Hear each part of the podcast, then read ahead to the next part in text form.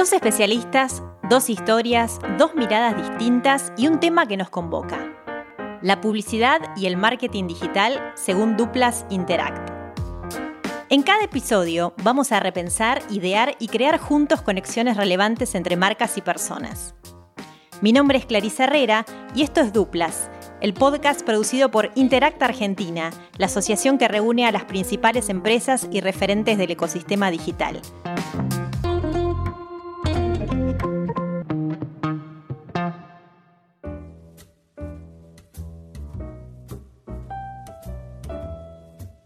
La dupla de este episodio la conforman Cristian Figoli, que es líder de producto para Latinoamérica de Densu, y Julio Blanco, que es el director de innovación global de Centric. Le damos la bienvenida, ¿cómo están?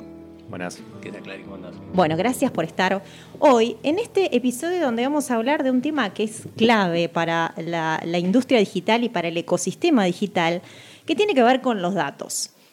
En este último tiempo eh, estuvimos escuchando toda una, una, serie de conversaciones que tienen que ver con la regulación de los datos y de la privacidad de los datos, que de alguna forma están afectando lo que tiene que ver con, con el desempeño de las empresas digitales. Estamos escuchando mucho lo, lo, que tiene que ver con la normativa europea, todo lo que tiene que ver con third party data, eh, Google y las cookies. O sea, son cuestiones que las empresas digitales de las cuales no pueden estar afuera porque tiene que ver mucho con el diseño de todas las estrategias. Pero queremos empezar a entender un poco qué es lo que pasa, cuál es la situación de, de las empresas, cuál es la situación de las grandes empresas también, ¿no? Que son las que de alguna manera están definiendo este escenario y la regulación. Eh, sobre todo en Europa siempre la regulación es lo que más pesa o lo que intenta pesar más y después eso va derramando un poco en el resto de la industria. Julio, a ver, empecemos a, desgranar un poco este tema, cómo vos lo estás viendo y desde tu empresa cómo lo están viendo. Bueno, eh, sí, es interesante porque las regulaciones europeas que hoy se consideran las más estrictas del mercado, eh, incluso digamos, ya están impactando en Argentina, porque la ley argentina es del año 2000, Fuimos, este, la verdad, que unos avanzados en ese tema y ahora se están viendo posibles modificaciones, que incluso se la menciona como si fuese una ley Google, lo que se está este, modificando. Eh, lo que nosotros vemos en general eh, es eh, una preocupación por los datos y, ahí es donde quiero romper una especie de paradigma, porque las empresas con Internet, digamos, empezaron a buscar los datos afuera, ¿no? al famoso third party data y empezaron a descuidar el first, o sea, el dato real que tenían de sus clientes o el dato que ellos realmente y genuino están obteniendo. Entonces, ¿qué vemos en las empresas? Vimos ese descuido del, dato de su cliente, del dato genuino, del dato que tenía un opt-in, una validación del cliente, y fueron a buscar desesperadamente hacia afuera. Está bien, es correcto, Internet nos dio esa ventaja, nos dio esa posibilidad súper interesante, pero ese descuido hizo también que eh, justamente dejaran de incluso tener mejores experiencias del cliente porque no supieron manejar bien este, los datos del cliente, eh, tratar este, mal los datos, guardar mal los datos. ¿no? Estamos hablando de que las regulaciones piden justamente que, sean este, bien cuidados esos datos y encontramos datos en Excel sin ningún tipo de clave o... Este, 1, 2, 3, la clave, si no Sí, sí, el admin, admin 1, 2, 3. Entonces, la realidad es que la regulación por supuesto, es sumamente compleja, eh, hay muchas cosas para, mejorar, eh, pero las empresas tienen que empezar a ver que eh, a veces digo el B2B, ¿no? y el B2B no de empresa a empresa, sino el B2B de back to basic. Volvamos a las bases, que es obtener ese sacarle jugo a ese dato de tu cliente o ese dato de tu ex cliente porque dice, bueno, pero el cliente hoy me está hablando por, en las redes, entonces la tendencia me la dan las redes, digo, para una empresa que tiene 20, 30 años en el mercado, si estudia, los, si estudia la forma en que se comportó su cliente en los últimos 20, 30 años con sus propios datos, se va a dar cuenta de lo que le pasa a su cliente. Porque, en, porque su cliente cambió, se modificó y sí, va a tener un insight de afuera. Esa es la verdad. Pero hay un insight que viene de adentro que no lo están viendo. ¿no? Este, y a veces estas regulaciones estamos más preocupados por lo que no nos dejan hacer y tendríamos que por ahí preocuparnos en, che, ¿qué podemos hacer con lo que tenemos? ¿no? ¿Vos cómo lo ves, eh, Cris, esto de lo que, lo que tenemos? Sí, eh, en gran parte estoy, estoy de acuerdo. Y a ver, si uno se pone, si uno se pone a ver el por qué se dio este cambio tan fuerte de repente de no cuidar tanto lo nuestro, y está atado 100% al crecimiento de, lo que fue Internet, de esta posibilidad de de repente poder encontrar ah, y poderle comunicar a usuarios de una manera en la cual no era posible. ¿Por qué? Porque podés entender intereses, comportamientos a partir de consumos de medios que antes simplemente se basaba en televisión, radio y, bueno, eh, tráfico según eh, donde vos ponías los carteles.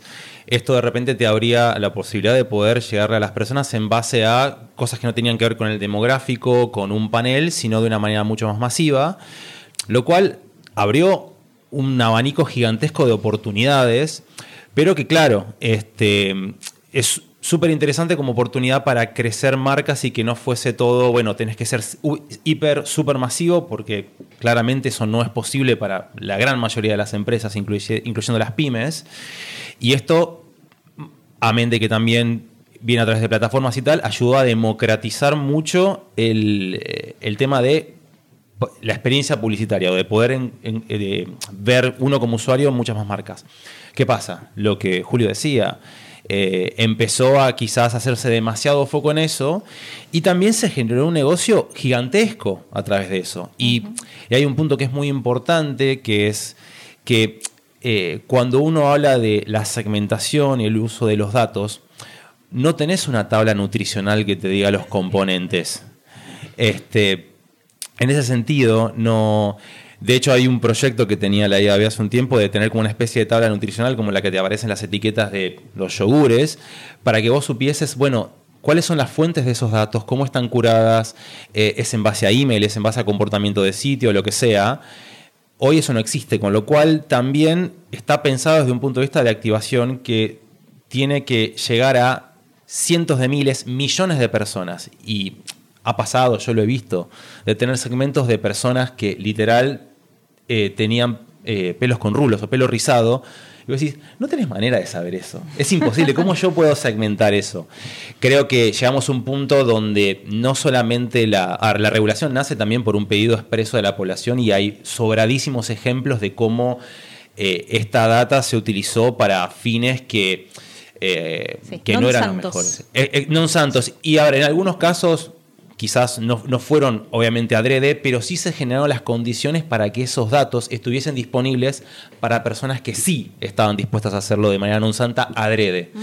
Y creo que ahí es donde se hace un punto muy fuerte, especialmente en 2016, que es cuando empieza todo el revuelo con lo que es el tema de Cambridge Analytica y el tema de, del GDPR, que luego, dos años después, en 2018, se pone en vigencia y ahí es como que empieza también esa escalada en otros países y en otras locaciones. Em, eh, recién eh, decías algo, Cris, eh, que tiene que ver con la personalización en un punto, y hablabas de la demanda de gran parte de la población de saber qué es lo que se hace con sus datos, absolutamente legítimo. Mi pregunta es, esto para las generaciones que vienen, digamos, las generaciones más jóvenes y, que van a ser, que ya son los consumidores, pero que serán la masa de consumidores del futuro, ¿cómo está este matrimonio entre me das algo, pero estás viendo mis datos, pero no me interesa tanto si realmente es relevante para lo que yo estoy buscando? Tal cual, es un súper buen punto. A ver, creo que estamos en el momento donde tenemos que realmente repensar la ecuación de valor. Y vos lo mencionaste eh, perfectamente. Eh, en ese sentido, la relación incluso publicitaria y de poder... Hay una, una, ecuación de poder bastante dispar precisamente entre las personas, los usuarios y las empresas que tienen esos datos. El hecho de que, de que hasta hace muy poco tiempo era hiper difícil saber cuáles eran los intereses sobre los cuales uno estaba catalogado, te da ese motivo. O sea, yo accedo a esta publicidad, pero de repente no sé cuánto saben de mí y qué, cuál es la profundidad de esos datos. Em, yo creo que hoy la gente más joven eh, necesita eh, esa ecuación de valor tiene que ser mucho más positiva para su lado. Porque las personas ya se dieron cuenta que es muy fácil bloquear los anuncios, especialmente en la web, y también existen adblockers para la aplicación. Con lo cual, salvo en los casos donde vos tenés de repente un paywall, este, las personas eligen no ver los anuncios. Y eso no está solamente en base a que son súper intrusivos, sino también en que no sienten que la ecuación de valor que les da el ver la publicidad eh, sea suficiente.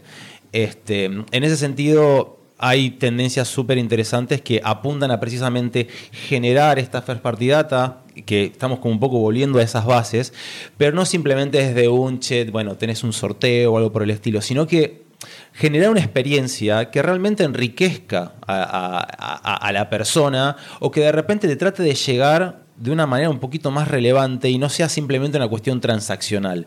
Eh, va a ser cada vez más difícil que las personas estén dispuestas a entregar sus datos a menos que vos como marca estés dispuesto a darle algo a cambio que no solamente sea algo una cuestión one-off, sino que sea algo más a largo plazo. Pero bueno, es parte del desafío que las marcas y todos los actores tienen que estar llevando adelante.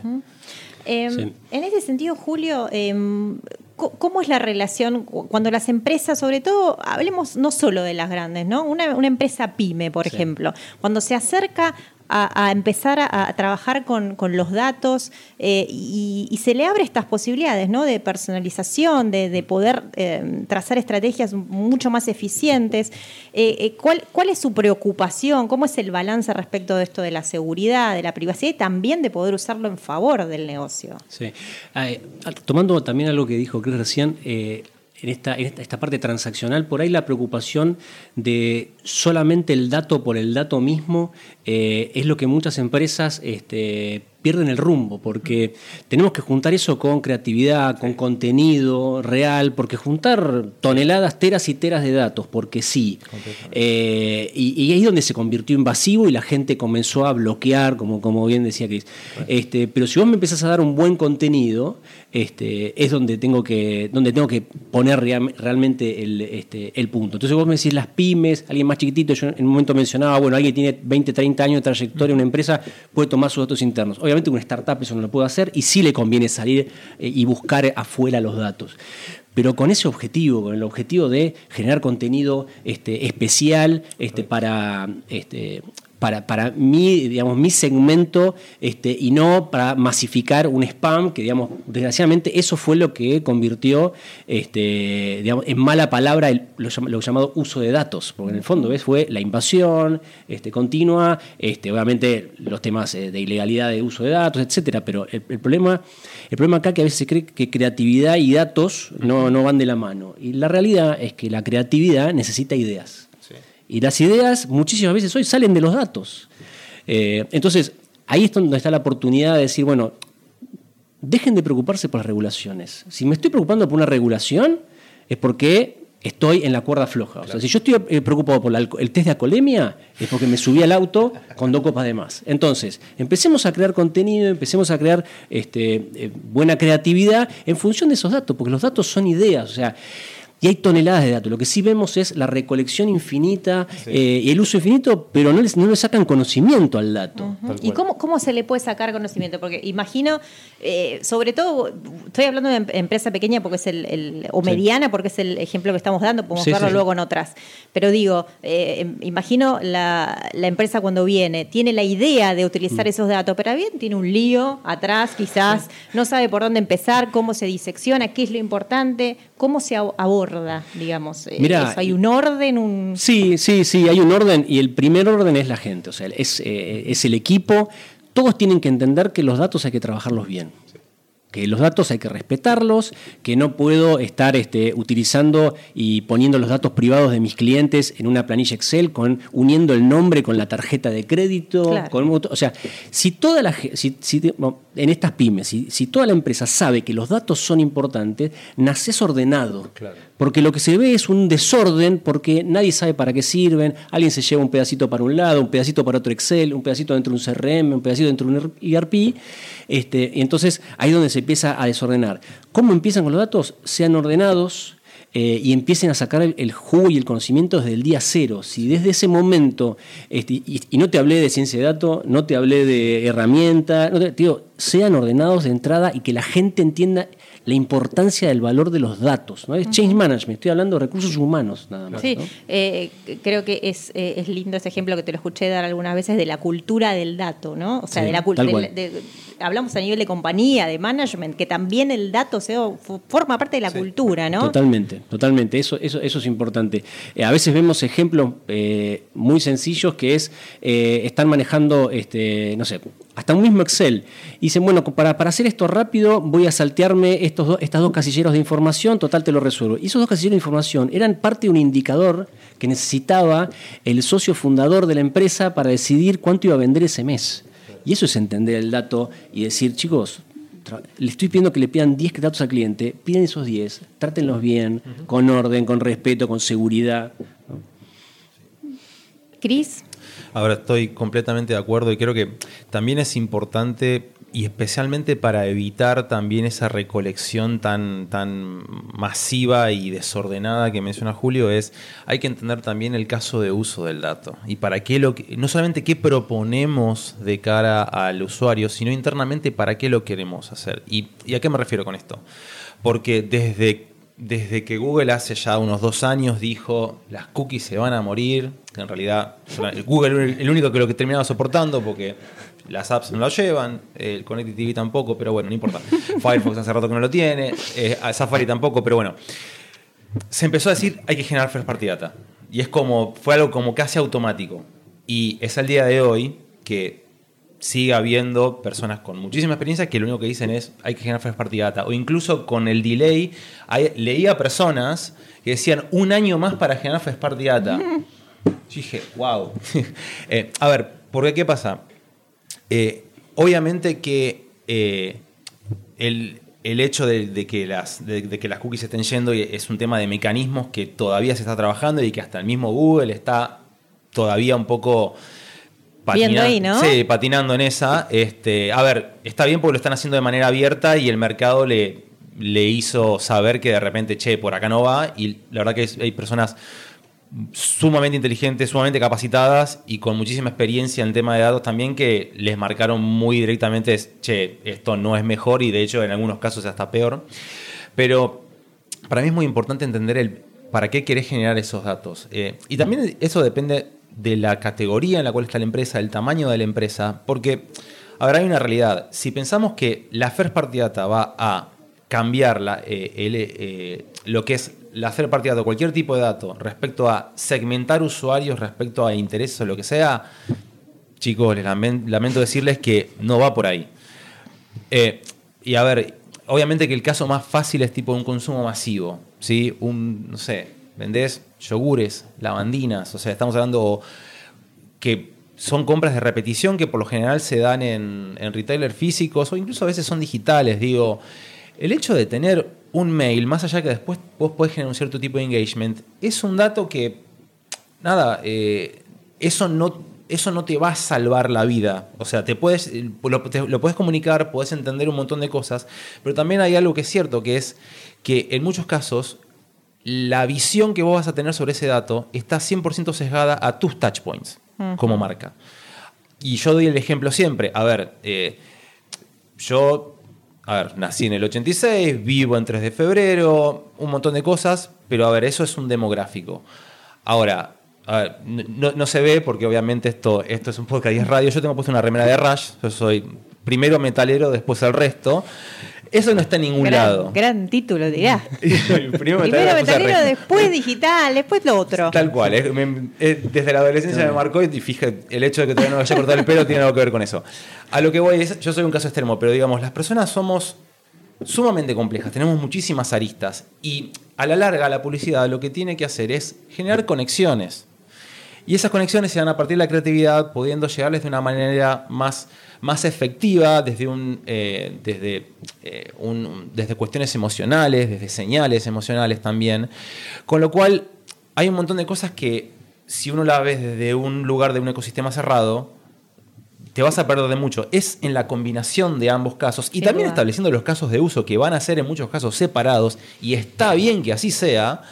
Eh, y ahí, ahí es donde se va a encontrar esa sinergia. Por eso hay que como empresa uno realmente tiene que ponerse muy en claro cómo quiere no solamente generar los datos, obviamente encontrar todo lo que es, seguir todas las reglas respecto a lo que es el consentimiento, que si hay una palabra en el siglo XXI es consentimiento a partir de amplio espectro, ¿no? Amplísimo espectro. Transversal. Y es, a ver, si, eh, la sociedad nos, nos, ha dicho algo es que el consentimiento es la, es la palabra de, las últimas décadas y está bien que así sea, es hora. Eh, y obviamente, ¿para qué lo querés usar a los datos? Que eso es fundamental. Y, y esa es la manera también de no solamente generar más revenue, sino de también reducir costos que pueden llegar a ser altísimos o que pueden impactar mucho, especialmente a las pymes, sin generar tanto rédito. Totalmente, Escu 100%. escuchándolos, eh, bueno, fuimos tocando di diferentes puntos, ¿no? De la, la, estrategia, del management del dato, de, de, de, ordenar un desorden, ¿no? Porque uno también piensa un poco eso, ¿no? Que hay como un desorden que hay que ordenar. Entonces, me gustaría hablar de algo que mencionó Julio también al pasar, eh, que tiene que ver con los profesionales que, van a dedicarse a esto adentro de, de, empresas y adentro de las propias empresas del ecosistema digital. Digo, porque puede ser cualquier persona. Eh, recién hablábamos de research también, hablábamos de perfiles. Eh, podríamos pensar que tiene que ver, no sé, con investigación de mercado en un punto, con, con tecnología, con profesionales de la tecnología, pero el científico de datos em, aparece cada vez más con alguien con un conocimiento muy puntual sobre todo esto, ¿no? Y le sumamos la regulación, aparte, ¿no es cierto? Por supuesto. Claro. Eh, cómo tiene que ser esta figura, ¿no? Porque es relevante, eh, Julio, cada vez más este, este científico de datos, por decirlo. Sí, la verdad que la palabra ya científico de datos suena. Es rara, este, ¿no? Sí, medio de la NASA, ¿no? Que tiene que ser una persona con un guardapolvo blanco. Total, más, ¿no? Mi, mínimo.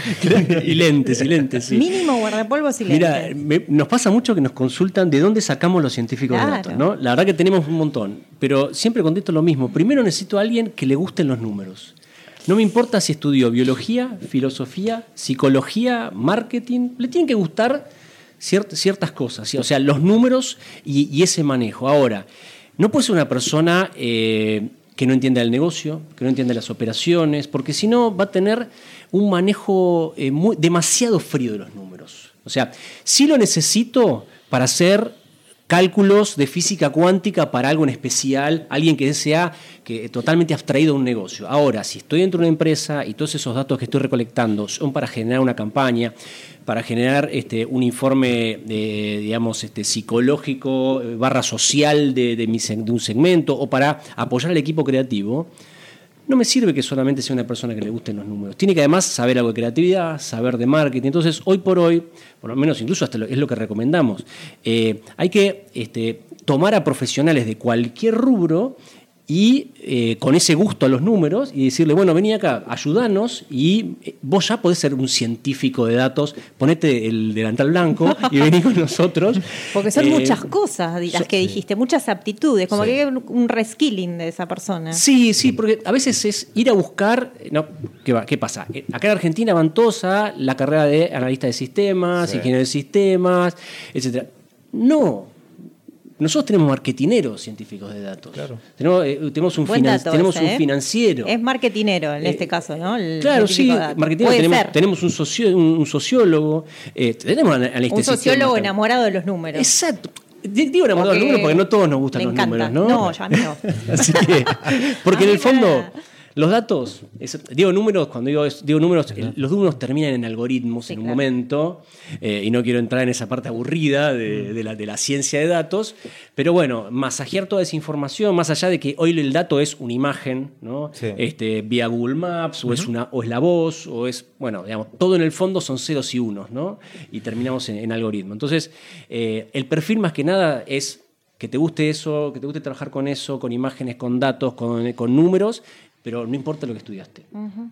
Sí, por, eh, iba a preguntar justamente eso, ¿no? Los da la evolución de lo que se entiende por dato, Sí, ¿no? Es- ¿No? Eh, Cris, hoy el dato es todo eso que estábamos diciendo recién y eso complejiza aún más todo el escenario, ¿no? 100%. Eh, a ver, cada vez más eh, tenemos eh, cada vez más estímulos y consumimos cada vez más esos estímulos y el poder procesarlos, el poder entenderlos y el poder conectarlos es cada vez más complejo. Y ahí es donde vos mencionabas eh, todo lo que tiene que ver con lo que es research, no solamente la parte de paneles, sino lo que es el tema de, bueno, social listening, distintos tipos de contenidos, tratar de trazar eh, o mapear de repente a, grupos de usuarios eh, dentro de lo que son distintos tipos de intereses, dentro de distintos tipos de contextos, es lo que te permite después fundamentalmente informar a las marcas eh, no solamente la mejor manera o idear la mejor manera de comunicar, sino también encontrar el, el famoso, la palabra que más nos encanta a los marketineros que es insight. ¿Qué es un insight? Y no empecemos porque no, terminamos, va a anochecer. Ajá. Pero, eh, a ver, los, los, datos y el poder procesarlos, conectarlos y fundamentalmente entender que los datos te cuentan una historia. O sea, hay que también poder, eh, poder precisamente eh, atarlos, atarlos en un, en un cierto hilo y, ver qué es lo que nos está diciendo para poder un poco trazar esas ideas de usuarios que tenemos.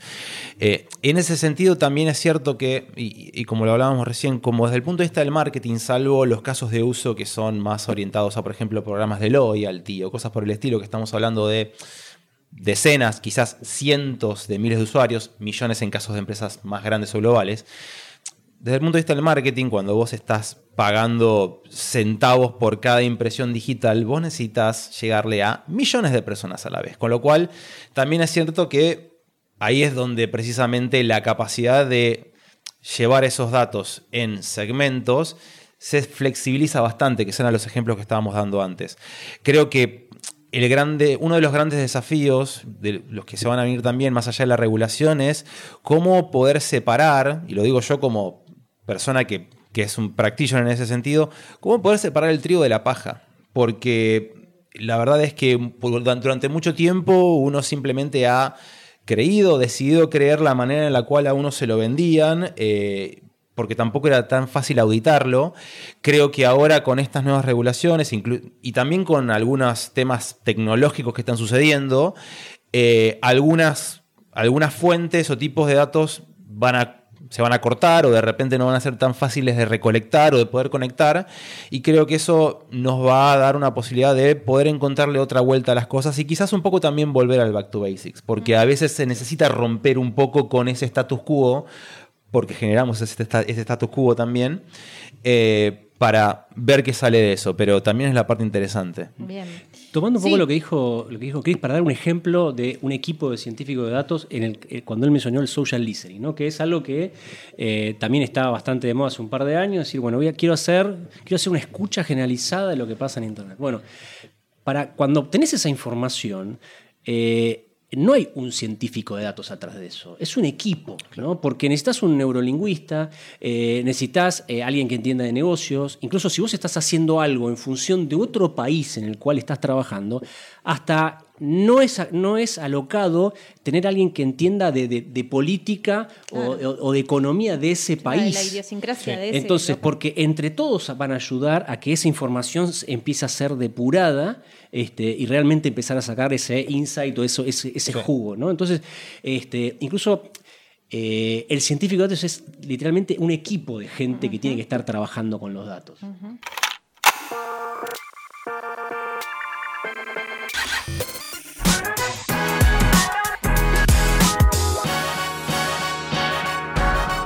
Pensando un poquito a futuro, eh, les pido a cada uno si me dan como tres ideas, tres ejes, eh, tres cuestiones que tengamos que mirar de acá al futuro respecto de los datos, respecto de la regulación, respecto de la creatividad y los datos. ¿Por dónde les parece que va a pasar la, cuestión en los próximos meses, en el próximo año? Es muy dinámico todo esto, la verdad que es muy dinámico, pero bueno, hagamos un poco de futurología. No sé quién de los dos quiere empezar. Eh, si querés yo arranco. Para mí el punto clave y donde todavía la, industria y en general el mundo está trastabillando es en el tema del consentimiento.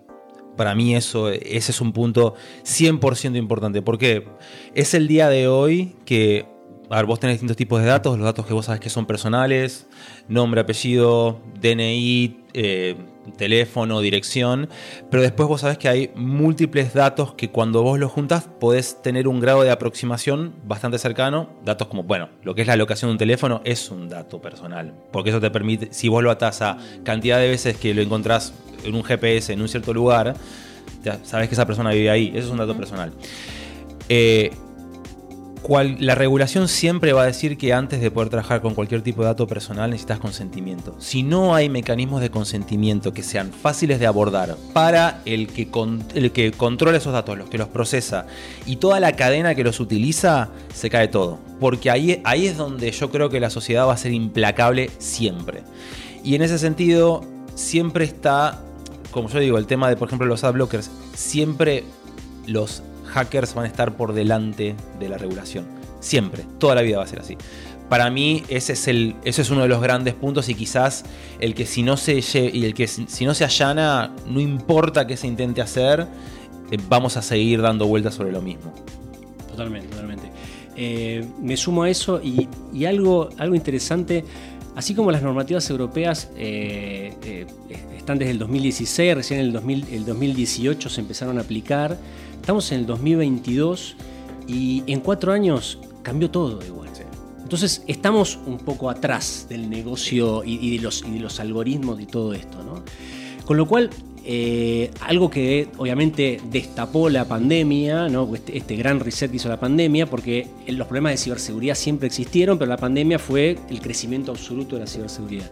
Yo creo que el futuro está en no solo en ordenar los datos, obviamente coincido igual 100% con el tema del consentimiento, sino empezar a resguardarlos como corresponde, digamos, porque encima que no tenés mi consentimiento o lo tenés, lo tratás mal, estamos en un gran problema.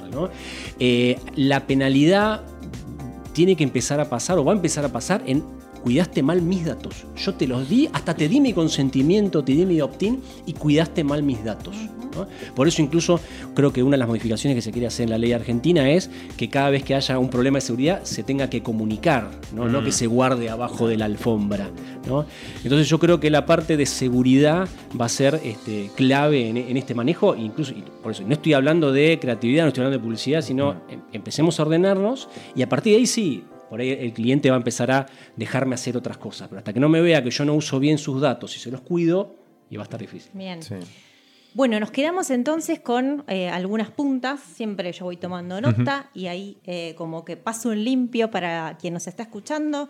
Salió la palabra consentimiento como que la dijimos varias veces, ¿no? Evidentemente es una palabra no solo en este ámbito, sino que en muchos otros, pero tenemos que tener, digamos, las empresas del ecosistema digital eh, tener claro este consentimiento, a través de qué, hasta a través de orden, por ejemplo, de orden de los datos, de, poder eh, guardarlos como corresponde para no tener después ningún tipo de, problema posterior. También estuvimos eh, hablando de la cultura del dato, del management del dato, cómo esto tiene que atravesar a toda la organización, no solamente una parte, sino a toda.